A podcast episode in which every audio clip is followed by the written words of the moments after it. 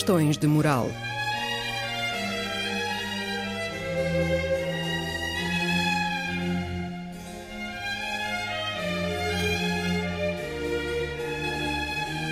Escrito e apresentado por Joel Costa.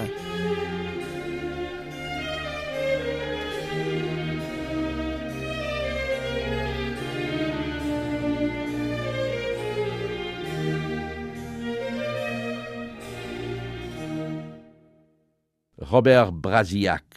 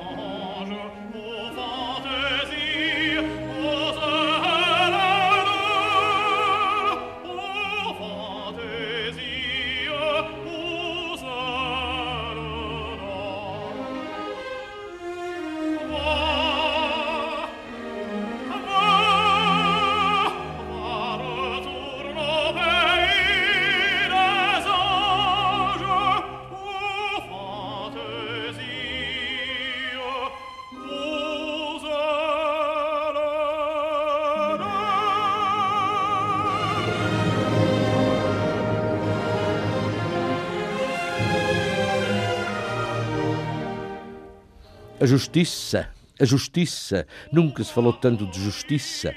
Talvez porque nunca se tenha desconfiado tanto da justiça. Não mais pelo que ela condena, senão pelo que ela deixa impune. É sempre a questão de moral.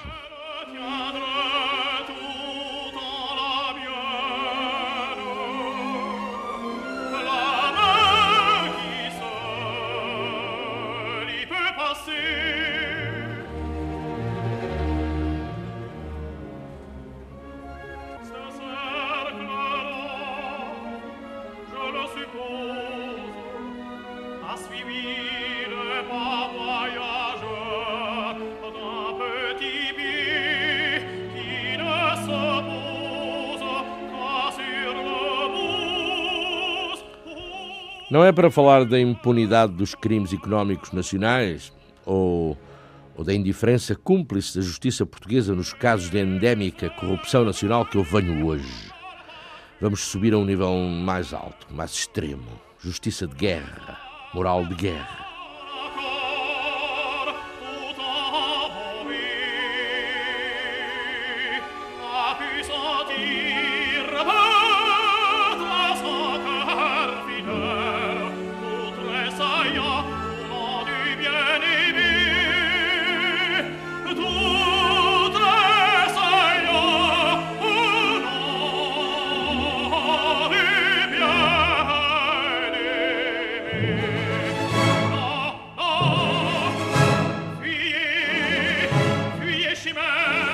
Uma das mais agudas questões de moral que interpelou o mundo contemporâneo foi o pós-Segunda Guerra Mundial, a libertação de Paris e suas consequências, a chamada à responsabilidade, o julgamento de Nuremberg, o que fazer com os criminosos de guerra, a invenção da figura jurídica dos crimes contra a humanidade.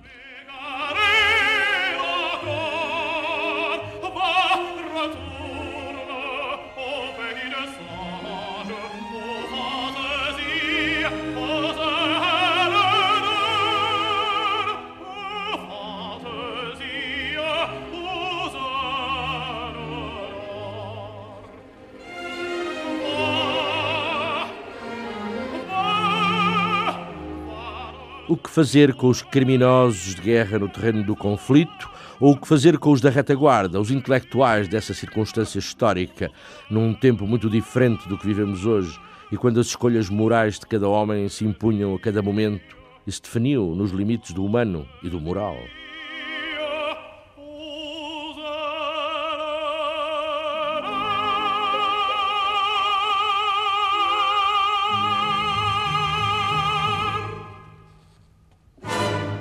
Neste contexto pós-bélico, na França libertada, ocorria o drama das depurações, do eventual castigo por uma escolha moral.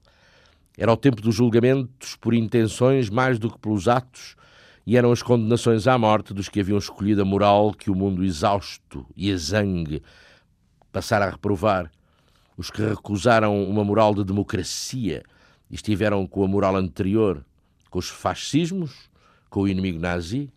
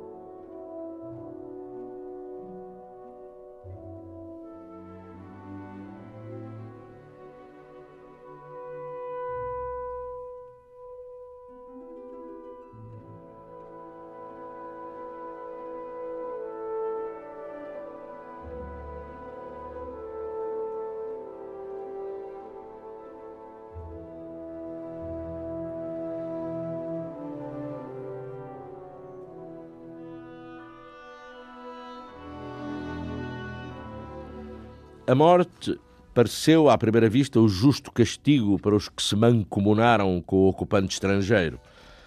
Avultou, em termos de moral, exemplaridade, imediatismo, o papel dos intelectuais simpatizantes com o inimigo, e entre esses avultou o caso que feriu muitas consciências e fere ainda hoje a do jovem escritor e polemista Robert Brasier, condenado à morte e executado em janeiro de 1945.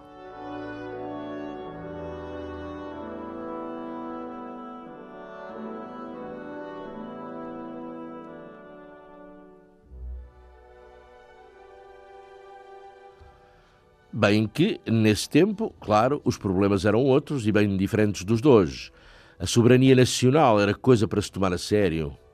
A economia era somente a infraestrutura, o suporte de valores mais marcantes, a honra nacional, a política, a ética, o pensamento, a responsabilidade, a independência nacional, como digo, as questões de moral social, o povo. E por esses valores se lutava ou lutavam diferentes visões da vida, diferentes concepções, claro, incluindo as soluções fascistas, nazis, comunistas. A economia, importantíssima, já se sabe, não, não se constituía como superestrutura do viver em sociedade, nem era seguramente a questão essencial a ser tratada nas cimeiras de Estado.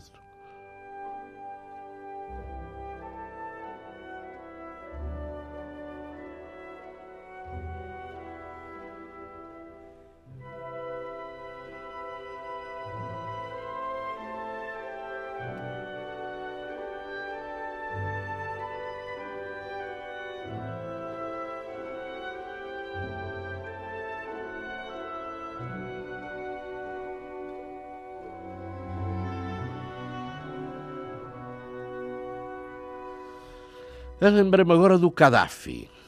A pergunta moral que se colocou no caso Brasiar pode, pode ser que ainda hoje tenha cabimento. Será legítimo condenar à morte quem pense de maneira diferente dos vencedores de cada momento histórico? Ou quem pense de maneira diferente da corrente dominante em cada circunstância?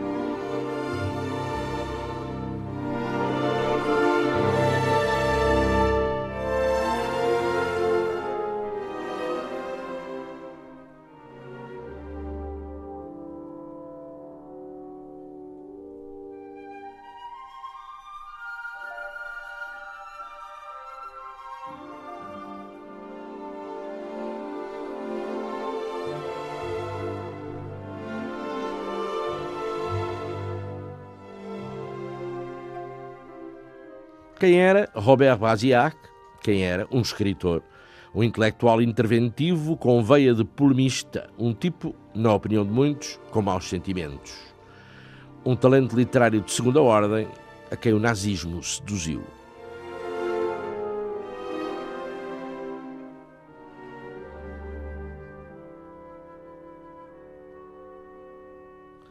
Raziar era uma vedeta da intelectualidade na Paris ocupada, um agente ativíssimo da propaganda nazi, um delator dos inimigos ideológicos ou dos que, não o sendo declaradamente, pertenciam à raça circunstancialmente mais odiada, os judeus.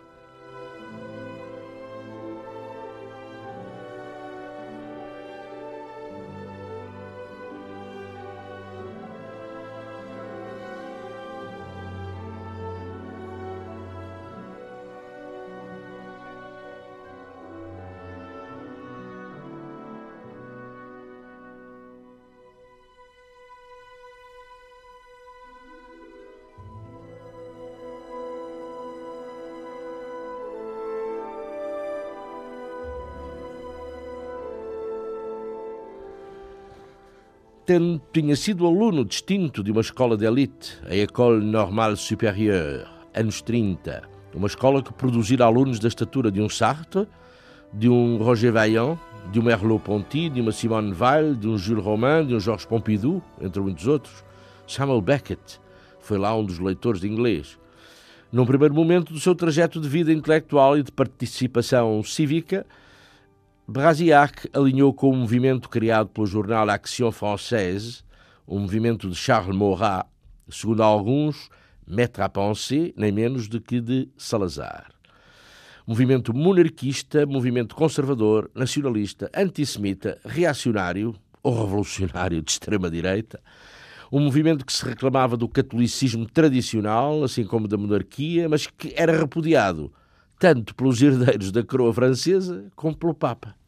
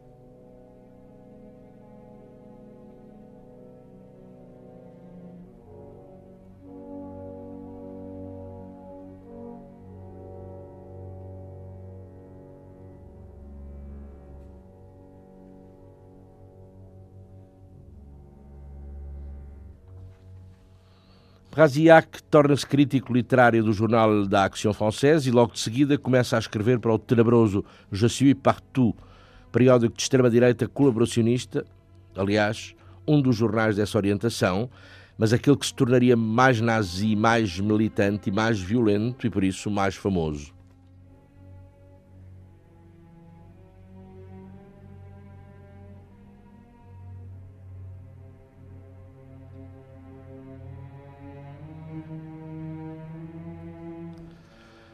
Raziak distanciava-se dos românticos idealistas revolucionários do nacionalismo e da monarquia do Action Française e juntava-se aos mais declaradamente fascistas e terroristas do Je suis partout, numa primeira fase chauvinista de desconfiança de tudo o que fosse estrangeiro.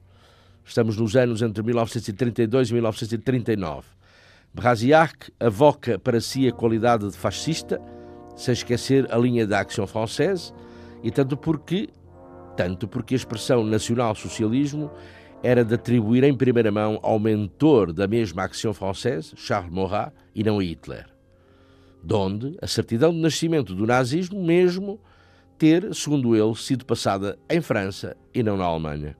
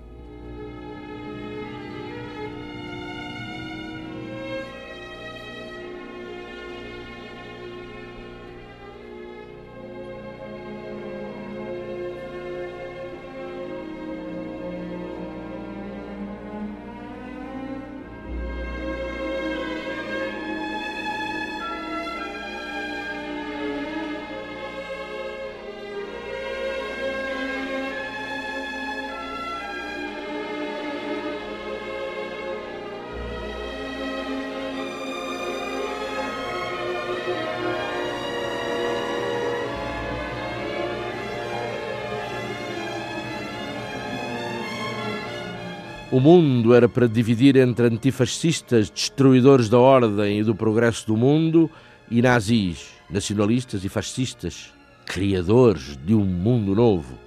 Sempre esta mania do mundo novo.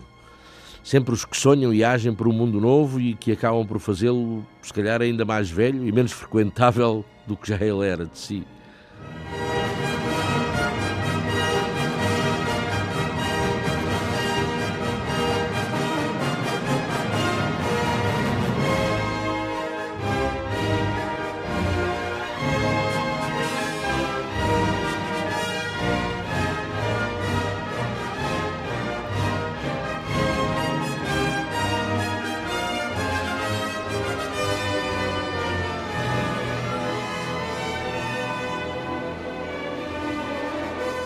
Para Robert Brasillac, como para tantos outros, o elemento judeu era um obstáculo à expansão do fascismo. E à míngua de outros argumentos, ou sequer de um argumento, as coisas eram assim porque sim, porque o fascismo era antissemita e ponto final.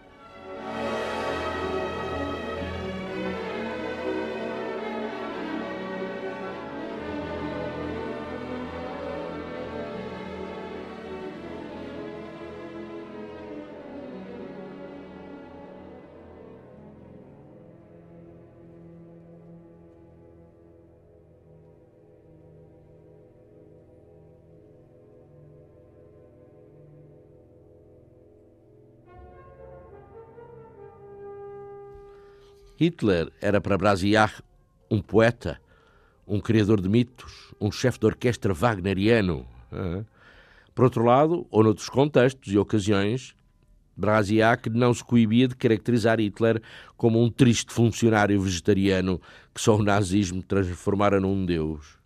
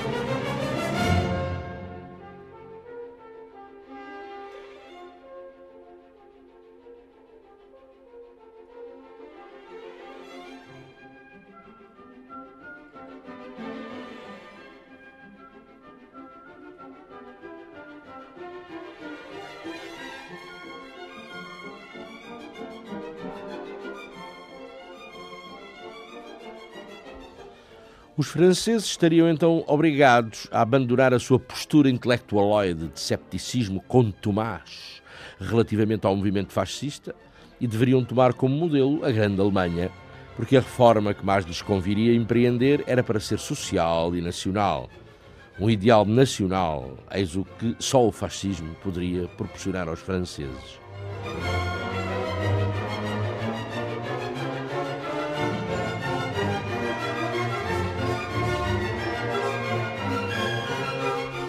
Em 1937, Maurras acabará por ser condenado a oito meses de prisão por ter apelado ao assassínio de Léon Blum, então chefe do governo.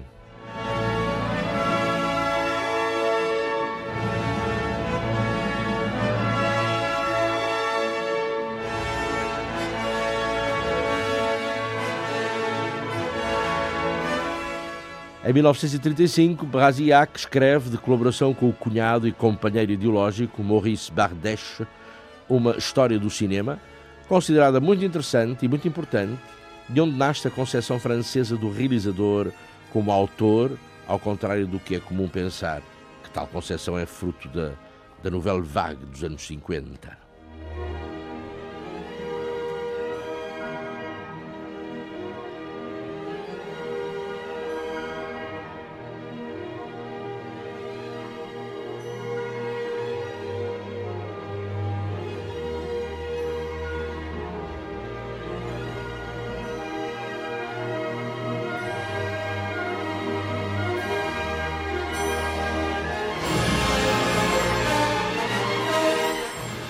Em 1936, com a vitória e subida ao poder da Frente, da Frente, da Frente Popular de Leon Blum, um movimento de esquerda socialista, que a verrina até então literária de Robert Brasillac se volta para os assuntos políticos, em particular para as ideias racistas.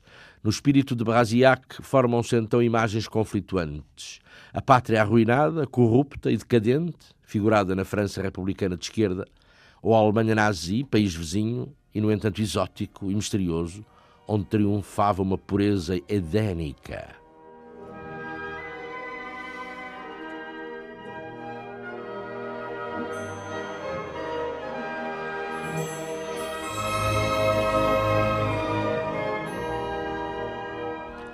A pátria republicana parlamentar corrupta e decadente, ai ai, a dar lugar a vagas de ideologia totalitária, a ser ocupada por uma potência estrangeira.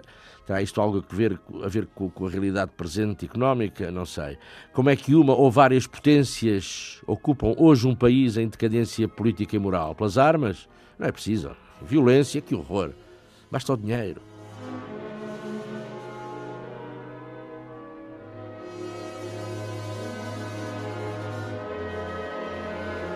Je suis partout afirma-se como o principal órgão de difusão do antissemitismo e do fascismo, uma declaração de princípios de jornal.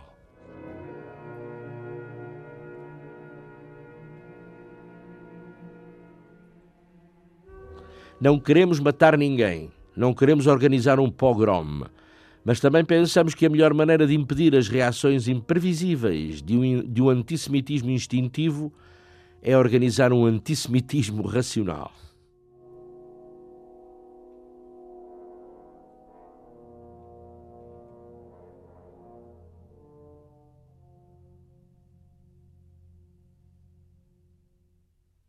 Mas também manda a verdade que se diga que naquela época, ou será que ainda hoje, em França, o antissemitismo não era monopólio da direita fascista.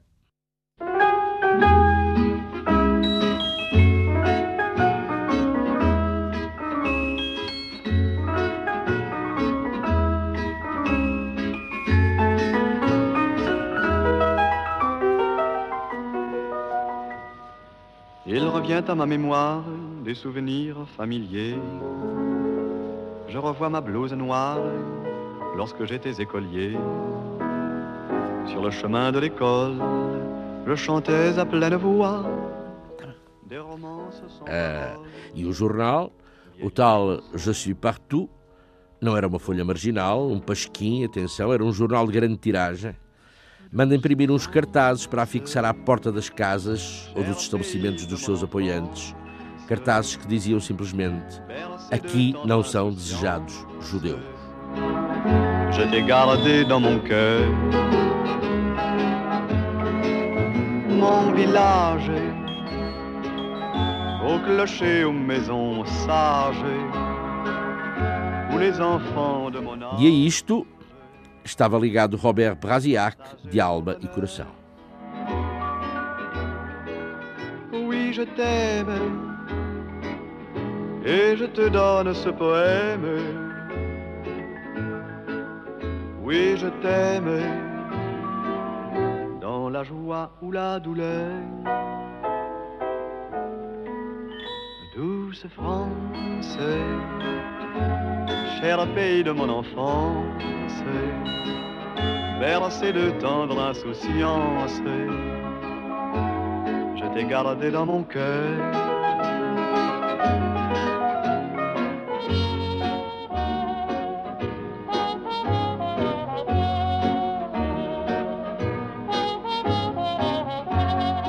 Em, em fevereiro de 1939, num número especial da Je suis partout, Brasillac recomenda que se retire a cidadania francesa a todo judeu, meio judeu ou um quarto de judeu.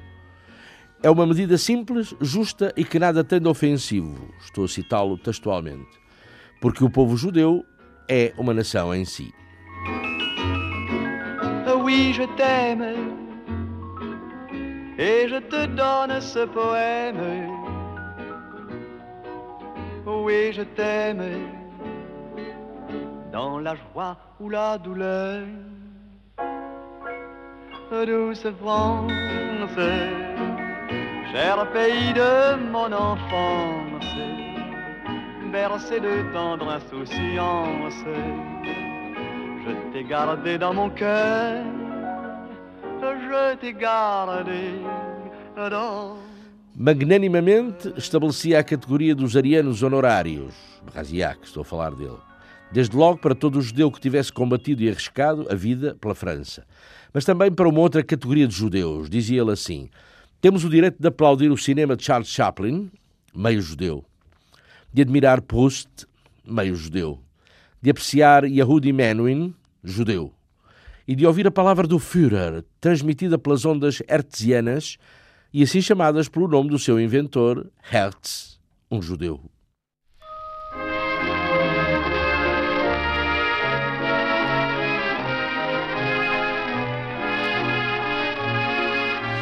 Mas na empresa de extrema-direita começava a correr a moda de designar um judeu por macaco, Sange.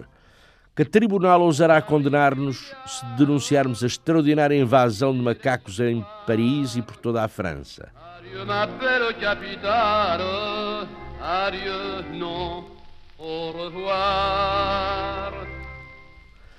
A atitude racista deles passaria a ser chamada de antissemiatismo. Avec ivresse, comme une maîtresse, tu bien vite. Et pourtant, no desvario do seu ideal fascista, não prescindia de um sentimentalismo que lhe era próprio. Uh, eis aqui agora um trecho fascista ou sentimental de Brasiar. Cito: O jovem fascista, estribado na sua raça e na sua nação, orgulhoso do seu corpo atlético, do seu espírito lúcido, desprezando os bens deste mundo entre os camaradas da paz, que também podem ser os camaradas da guerra, canta, marcha, trabalha, sonha e esse jovem fascista é, primeiro que tudo, um ser feliz. vite que te que. Allons, caresses, elles m'oublieront Et pourtant, moi de leur baiser, je me souviendrai bien longtemps, l'une après l'une la blonde et la brune m'ont fait sans phrase goûter mille extases. Je te jure que je t'appartiens pour toujours. Até que parte para a guerra, Brasiac parte para a guerra recrutado como tenente. A Alemanha invade a França, a França capitula ao cabo de seis semanas de guerra e nos princípios de 1940 o país fica dividido em dois. É instaurado o governo de Vichy, presidido pelo herói de Verdun, Marshal Pétain, e tendo Pierre Laval como primeiro-ministro. Brasiar é feito prisioneiro e enviado para um campo de prisioneiros na Alemanha.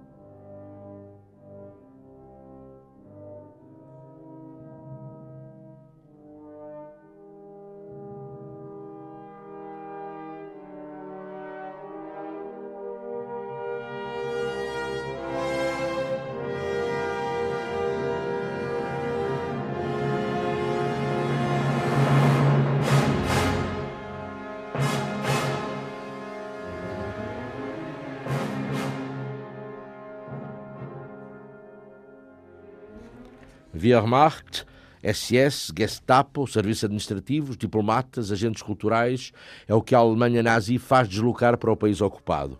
22 mil homens logo de entrada, em 1941, 100 mil homens no final de 41, um milhão de homens nos primeiros meses de 1944.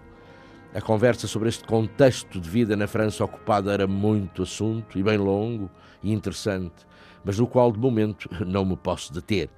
Só resta dizer, a quem não o sabe já, que havia os franceses que combatiam clandestinamente o inimigo ocupante, a resistência. Havia os indiferentes, para quem a vida continuava como sempre fora e que não se metiam nessas coisas da política, e havia os contentíssimos que obedeciam e colaboravam em toda a linha com os alemães.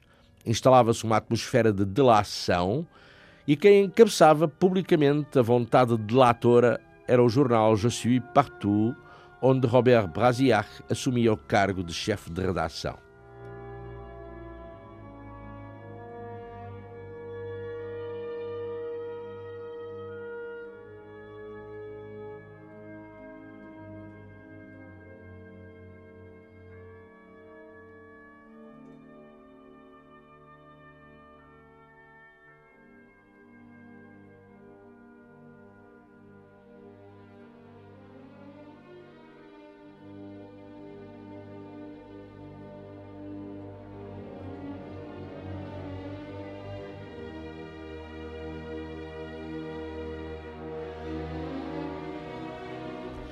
Os intelectuais são os mais duramente interpelados pela nova realidade, em especial os homens da palavra, escritores e jornalistas.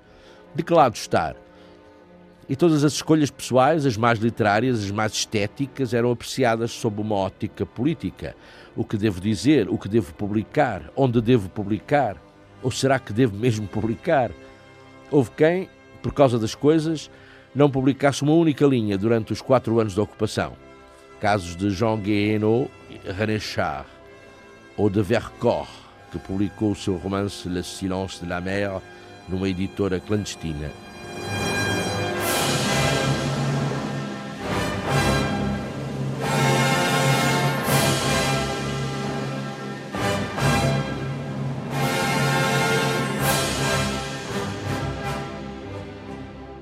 O jornal Je suis partout, redação chefiada por Robert Brasillac, prestava relevantes serviços à Gestapo.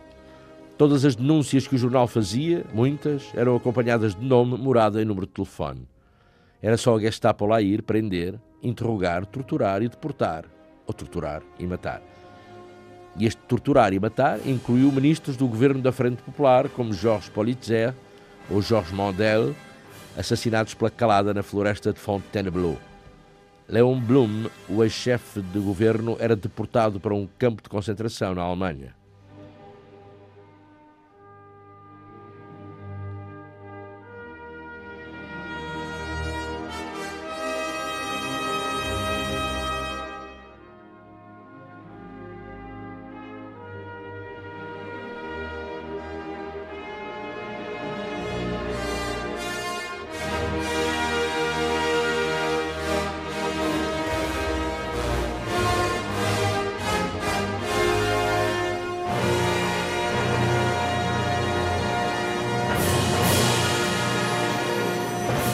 De Gaulle é o inimigo público número um, mas estava em Londres, e para o Je partout cabia ao governo de Léon Blum, mais ao regime democrático parlamentar, a responsabilidade pela desonrosa derrota da França e a sucessiva invasão e ocupação. Teriam que ser todos punidos. Alguns deles ainda carregavam a culpa de serem judeus. Teriam de ser punidos e, se possível, mortos.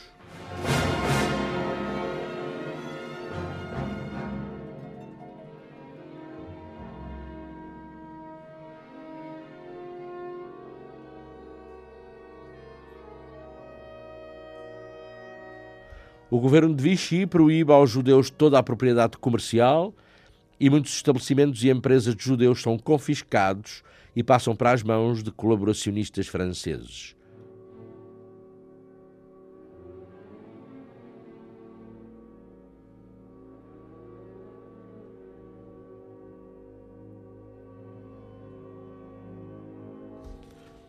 Uma das mais abomináveis ações de Robert Brasillac, enquanto fascista e antissemita militante, acontece no campo de prisioneiros da Alemanha, onde fica detido com outros oficiais, alguns deles judeus.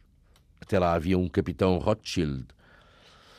Quem isola os oficiais judeus e os proíbe de frequentar certas dependências do campo, de assistir a algumas sessões culturais ou convívios sociais, e quem os denuncia como judeus um a um, camaradas de armas, note-se, quem os denuncia aos alemães e em território alemão, quem havia de ser? Robert Brasillac.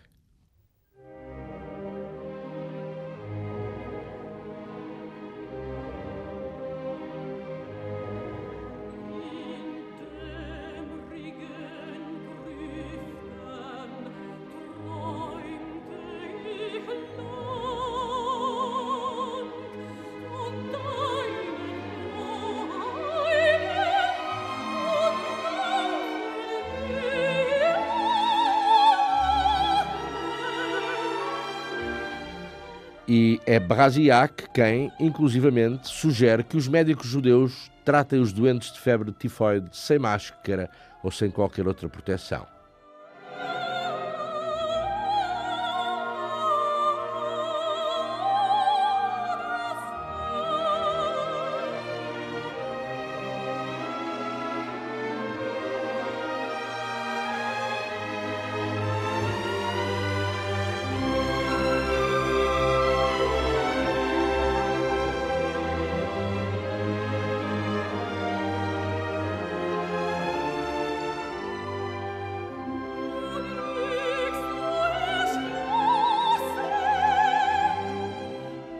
Em abril de 1941, e sem que se explicasse muito bem porquê, que Robert Brasillac é libertado do campo de prisioneiros na Alemanha e regressa a Paris e ao Je suis partout.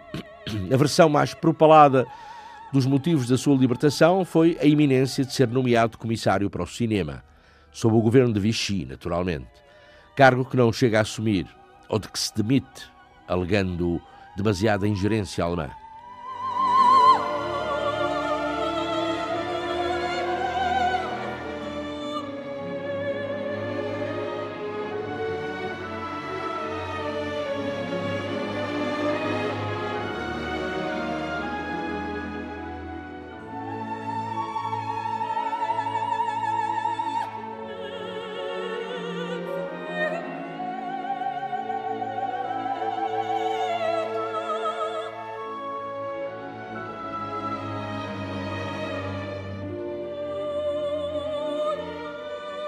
Apaixona-se, nunca se percebe se platonicamente, se intelectualmente, se ideologicamente, se carnalmente, pelo responsável dos serviços culturais alemães em Paris, um teutónico alto e loiro e assaz cobiçado pelas mulheres.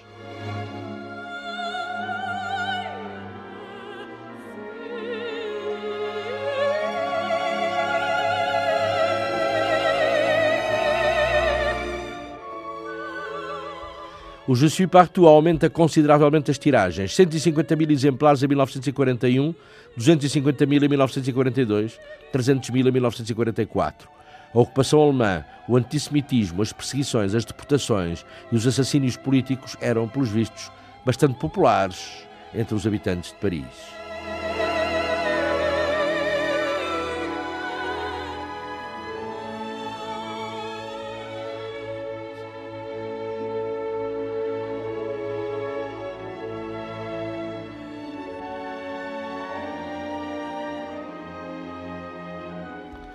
Um entendimento com o ocupante vencedor parecia a posição mais sensata, o único meio de conseguir uma paz aceitável. Temos para ganhar a batalha da paz, já que perdemos a batalha da guerra. Pode custar-nos caro mais tarde, mas será o preço de uma paz sem anexação. Caberia, portanto, ao novo Estado francês definir um estatuto para os judeus, suprimir o parlamentarismo e a maçonaria promover uma colaboração de classes, acomodar a França ao que de aproveitável pudesse haver na experiência estrangeira. E, mas que a Revolução Nacional e Social entre imediatamente em ação.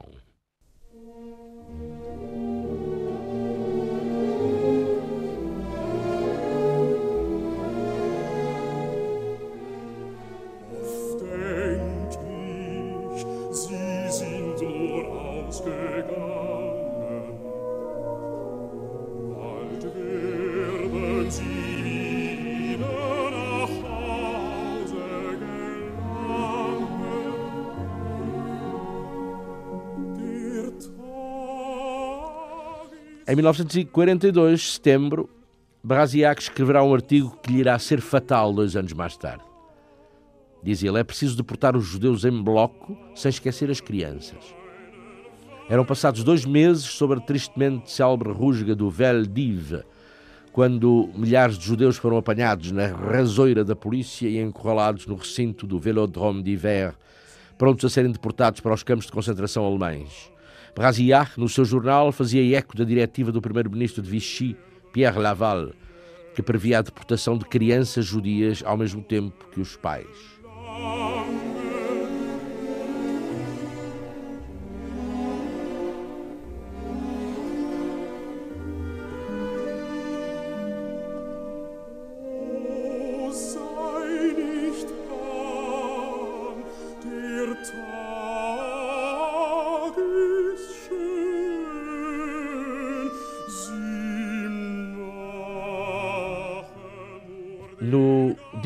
Da desgraçada rusga do Veldiv, comentava o Jussi Partout.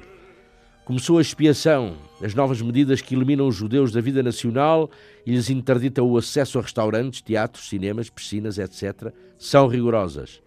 E, todavia, talvez bastante menos rigorosas que as medidas que os judeus tomariam se ganhassem eles a guerra.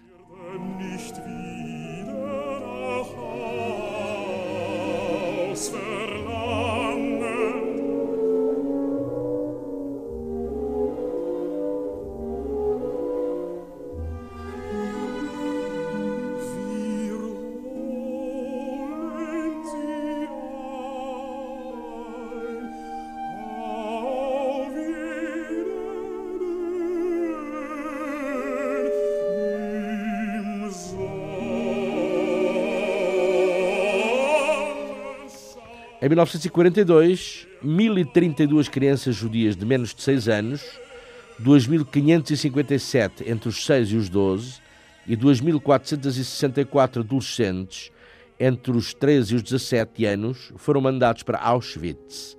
Estes números cumpriam as cotas com que Vichy se comprometera a colaborar na empresa nazi de extermínio de judeus.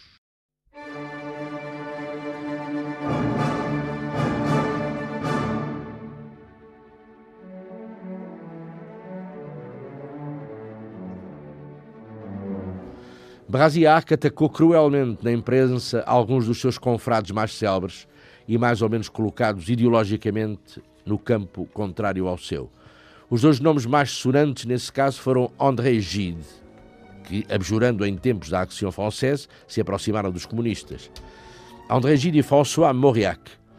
De Gide escreveu Brasiac inopinadamente uma nota necrológica estando Gide vivo e bem vivo, só com os seus 60 anos. Sim, Gide estava vivo, mas sendo ele quem era e escrevendo o que escrevia, bem podia estar morto, que era igual.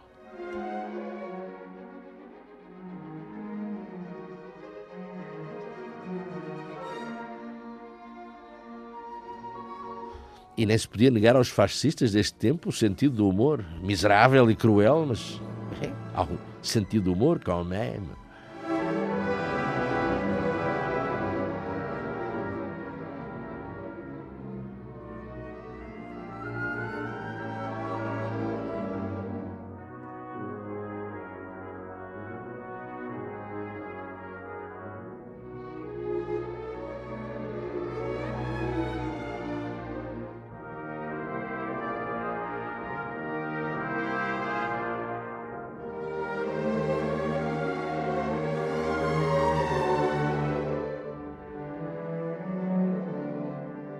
Quanto a François Mauriac e nas páginas do sinistro Je suis partout, Brasiac impiedosamente escreveria Dostoiévski, Gide, Proust refletem-se facilmente nos pequenos romances de Mauriac como altos recifes num espelhinho de bolso. Faltava então a Mauriac a originalidade, a virilidade, e Brasiac denunciava-lhe a estupidez e o interesse pelas ideias políticas de esquerda. E além disso era velho.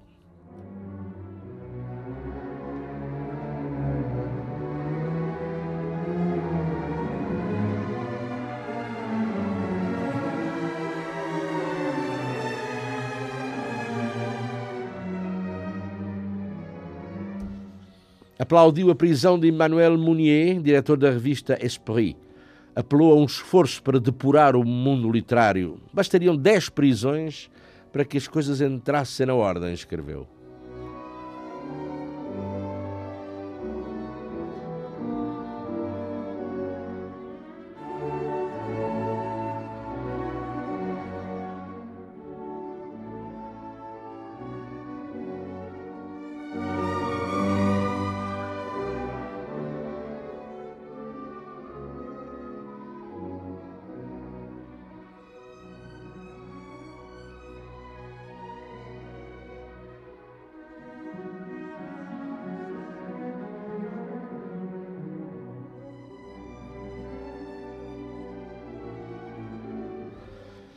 Em fevereiro ainda de 42, Robert Brasiac caracteriza a República Francesa como uma puta agonizante, uma rameira bexigosa a cheirar a patchouli, sempre pronta, rodeada de rapazinhos tão ardorosos como os velhos. República Francesa. Este artigo também não o iria ajudar nada daí a dois anos perante o tribunal.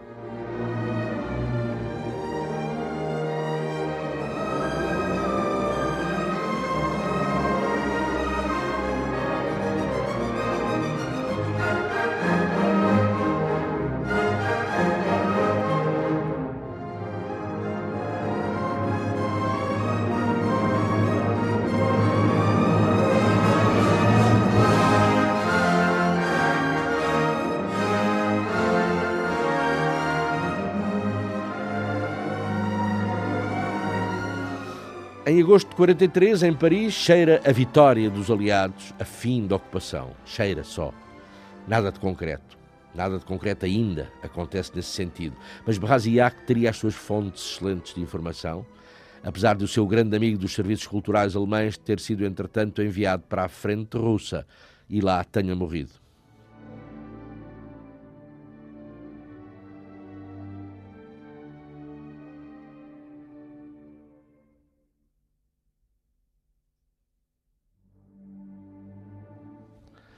Brasiac teria as suas fontes de informação privilegiada e demite-se da redação de Je partout.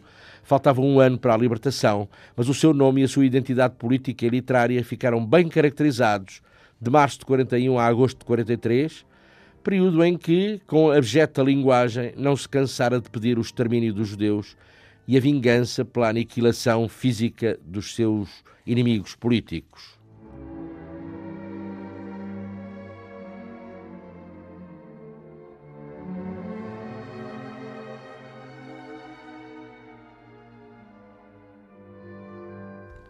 Perguntava-se se Brasillac teria tomado finalmente consciência do que fora a sua atividade no jornal, e não só, e do que de criminoso havia sido a sua vida de intelectual alinhado com o monstruoso inimigo da sua pátria. Para os homens do Partout, ele era um rato que abandonava o navio quando este estava em perigo. Era um infiel. Para os seus geógrafos, a saída do jornal foi um ato de coragem.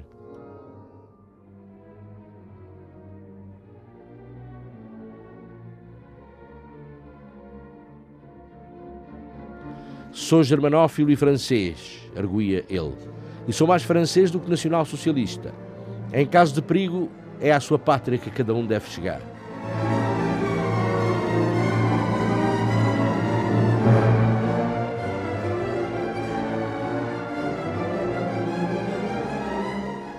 Talvez tenha pensado chegada a hora do ajuste de contas, e chegava, e as contas eram meio alentadas e que uma tempestiva deserção do jornal o safaria se alguém lhe pedisse contas logo que a previsível derrota alemã fosse um facto. Em 43, todo o colaboracionista tinha mais do que razões para temer pela sua pele.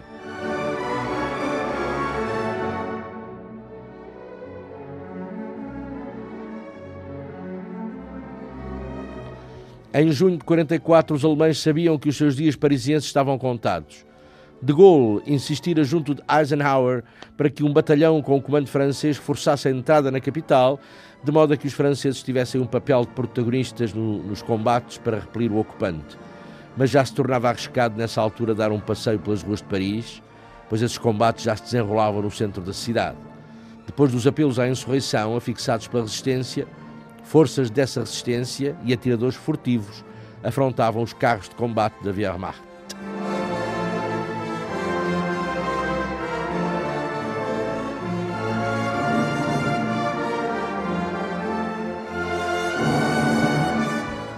Ainda em junho de 44, na Argélia, o Grande Conselho da Resistência estabeleceu o governo provisório da França Livre. São publicados decretos instituindo novas jurisprudências e algumas delas destinadas aos colaboracionistas. Mas serão depois de revistos e acrescentados os artigos, os artigos 75 a 86 do Código Penal, a valer para os processos de colaboração e inteligência com o inimigo.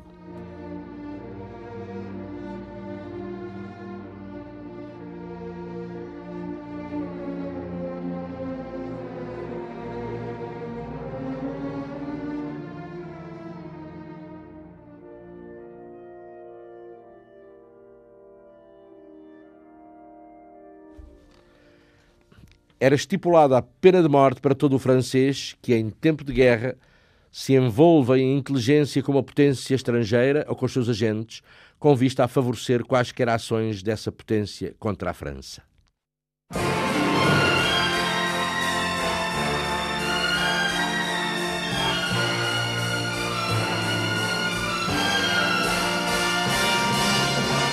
Balayé par septembre notre amour d'un été, tristement se démembre et se meurt au passé. E entra o mês de agosto de 44. A Paris, ao modo, ou seja, a 24 de agosto de 44, a divisão do general Leclerc entra triunfante em Paris.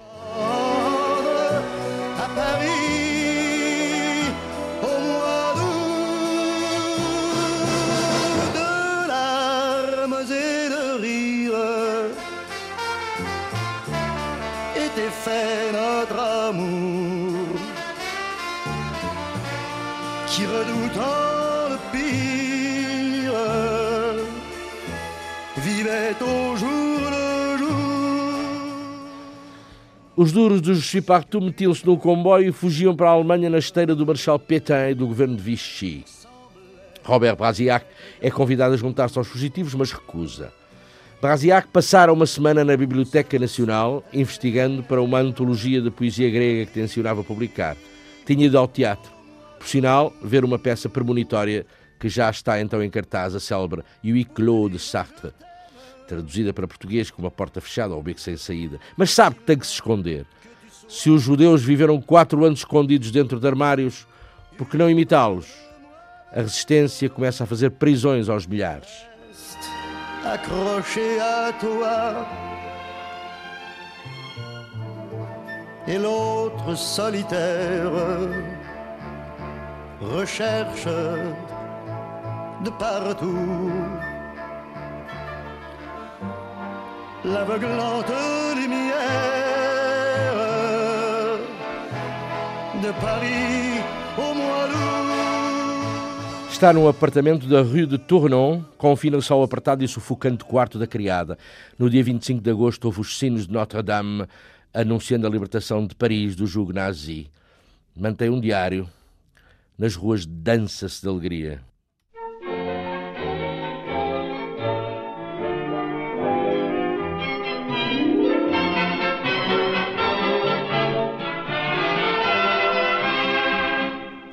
Depuis plus d'un printemps, j'avais envie de danser. Cœur contre cœur et sans penser à mal, danser dans un grand bal. Mais il a fallu vous attendre, chanson tendre, pour entendre la voix des anciens jours. Au 14 juillet de l'amour, on danse à Paris, grand bal.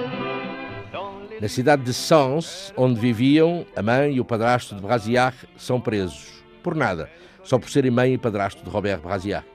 O padrasto é libertado, mas também vai para uma prisão de delito comum à mistura, principalmente com prostitutas.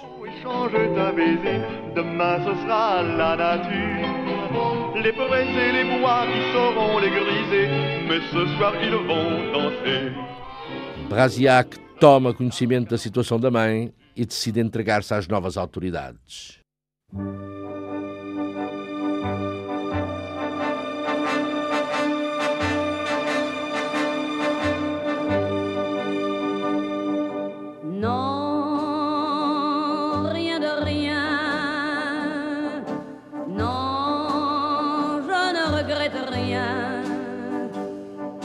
Ni.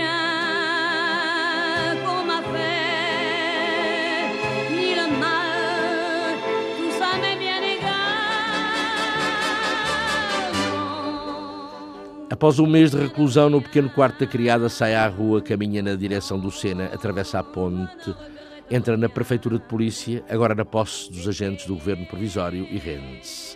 A prisão está à pinha de escritores, jornalistas, intelectuais de alma nobre, palavras dele. E relaciona isso com as prisões da Revolução no tempo do terror. E pensa no trágico destino do poeta André Chenier. J'ai allumé le feu mes chagrins, mes plaisirs. Je n'ai plus besoin de balayer les amours avec leur trémolo, balayer pour toujours. Je repars à zéro.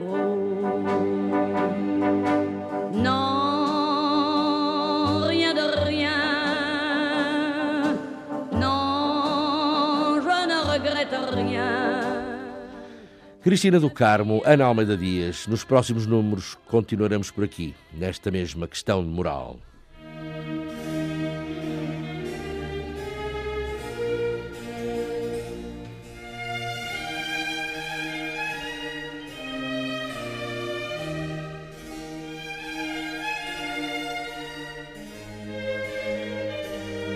Questões de moral.